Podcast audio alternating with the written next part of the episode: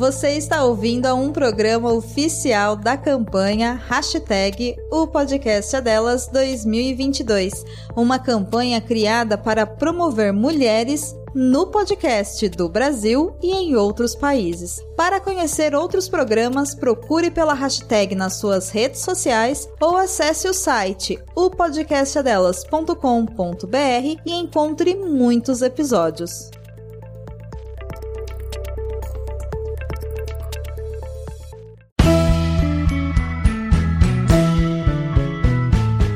Está no ar o Fala Gamercast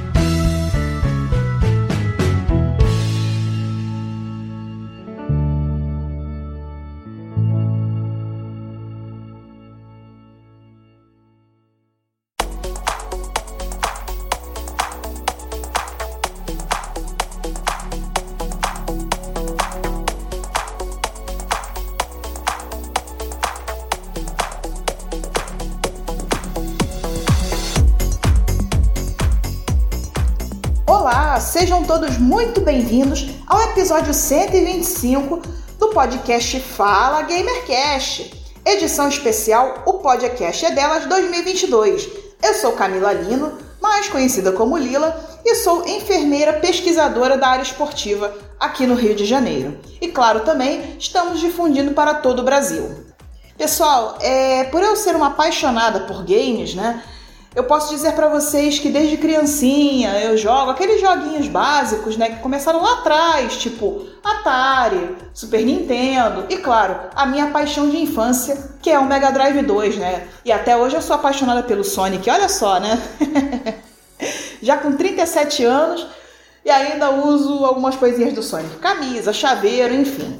É uma paixão que vem de lá de trás, né? Assim como outras pessoas também que vieram nessa geração dos anos 70, 80 e 90, que estão aí, né, trabalhando além de desenvolvimento de jogos, além também de jogarem, como esses anos de 2016 para frente, eu acredito, já tenham pessoas já atuando, né, e abrindo espaço no cenário para organizações de esportes enfim, né? Tanto no desenvolvimento quanto na organização, e claro, que é a minha área e ainda não foi inclusa de modo oficial, que é a área da saúde dentro do esporte. Então, eu vou falar para vocês como que atua o enfermeiro do esporte dentro dos esportes.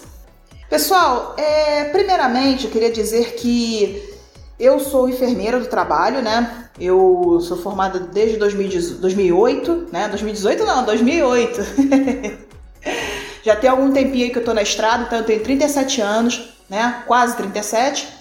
E eu tive essa experiência né, na BGS de 2019, que inclusive foi até a última que aconteceu de modo presencial. Ultimamente, por conta da pandemia, aconteceu de modo online, né? E graças a Deus, esse ano vai voltar a ser presencial em nome de Jesus, e assim espero. Mas eu tive uma visão muito legal porque eu fui através de uma web rádio que eu tinha junto com meu marido. Nós fomos para cobrir o evento, né? E acabei descobrindo também que é possível o enfermeiro atuar dentro dos jogos eletrônicos, já que é um cenário que está aí despontando bastante, né? E claro, também é esporte como todos os outros, mas muito se fala, né? Em gameplay, né? Nós vimos aí as plataformas de streaming bombando a respeito, mas e a saúde, né? E o offline, aquilo que ninguém vê? Pois é, também precisa ser cuidado. Então, gente, é algo que eu venho falando bastante desde quando aconteceu, quando eu fui, né, até a BGS e eu fiquei maravilhada, fiquei muito encantada, né? E eu até cheguei a escrever uma resenha no arroba enfermagem esportiva, que é o, onde eu escrevo a respeito da enfermagem do esporte, né, atuando em diversos esportes, diversos segmentos. Mas eu cheguei a falar sobre cadeira gamer, né? E quem quiser saber mais, é só conferir lá, tá certo? Então, mais para frente eu vou falar sobre as redes sociais. Porém, é muito importante, sabe por quê? Cada vez mais crianças, adolescentes e jovens estão se envolvendo nesse mundo, né? E claro, tudo isso demanda investimento, demandam ações, né, de marketing, enfim, né?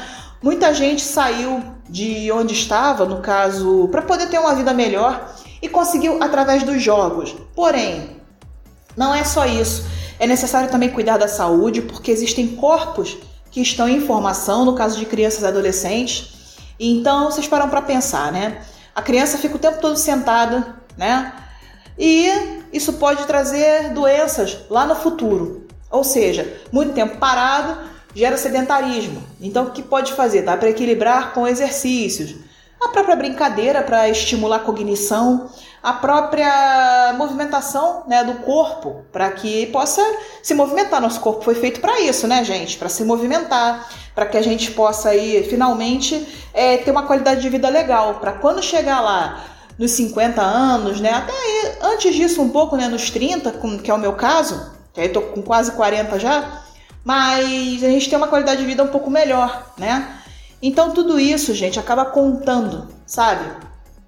E Onde que o enfermeiro do esporte ele pode atuar né, dentro de jogos eletrônicos? Através da gestão de equipe, isso é fato, né?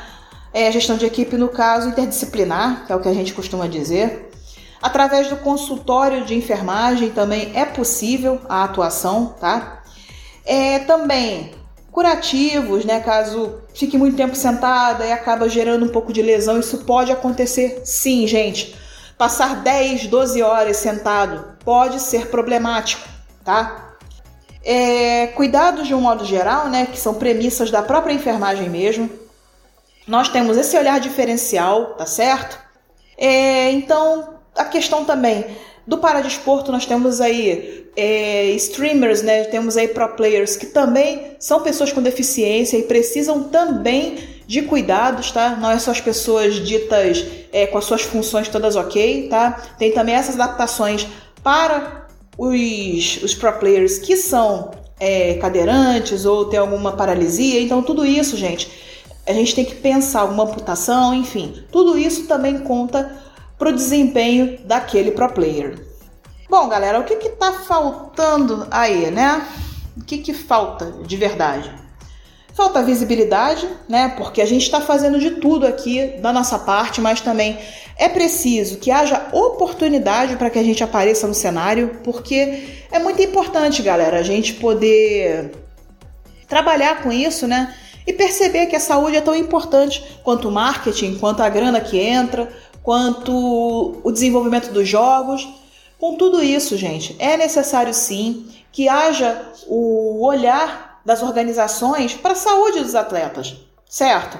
Como eu falei, são corpos em desenvolvimento, são corpos que estão né, modificando, chegando na fase da pré-adolescência, né? E tem todas aquelas loucuras, aqueles medos que são normais de alguém que está saindo da fase de criança para ir para a fase adulta, né? Então tem essa fase de transição, ela é muito importante para que o pro player ele tenha essa assistência, né, da parte da saúde, principalmente da enfermagem, a segurança também é atuação, então perceber que, além das organizações, também já existem profissionais atuando e que a gente possa entrar no cenário sem atrapalhar ninguém, gente.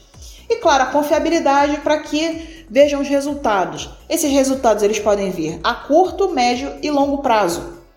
Então, galera, não vamos aí gerar lesões à toa, né? Sabendo que são profissionais também, é o que a gente também preza dentro da saúde do trabalhador, como eu falei, eu sou enfermeira do trabalho, eu tenho esse olhar também, entendendo que o atleta, ele também é um trabalhador, então isso tudo acaba comprometendo, né, a, a sua integridade.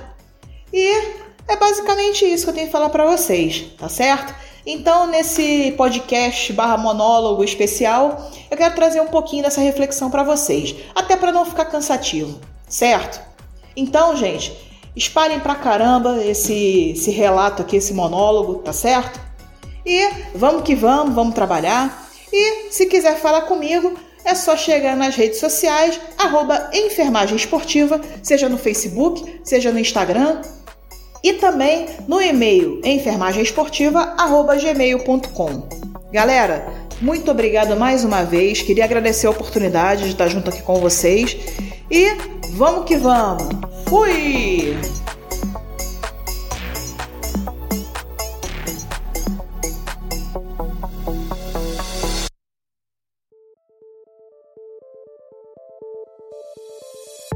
Gostou desse programa? Bom, né? Ele faz parte da campanha hashtag o podcast é delas 2022. Procure pela hashtag durante esse mês de março nas suas redes sociais e encontre muitos outros programas promovendo mulheres no podcast. A lista completa dos episódios você encontra em o.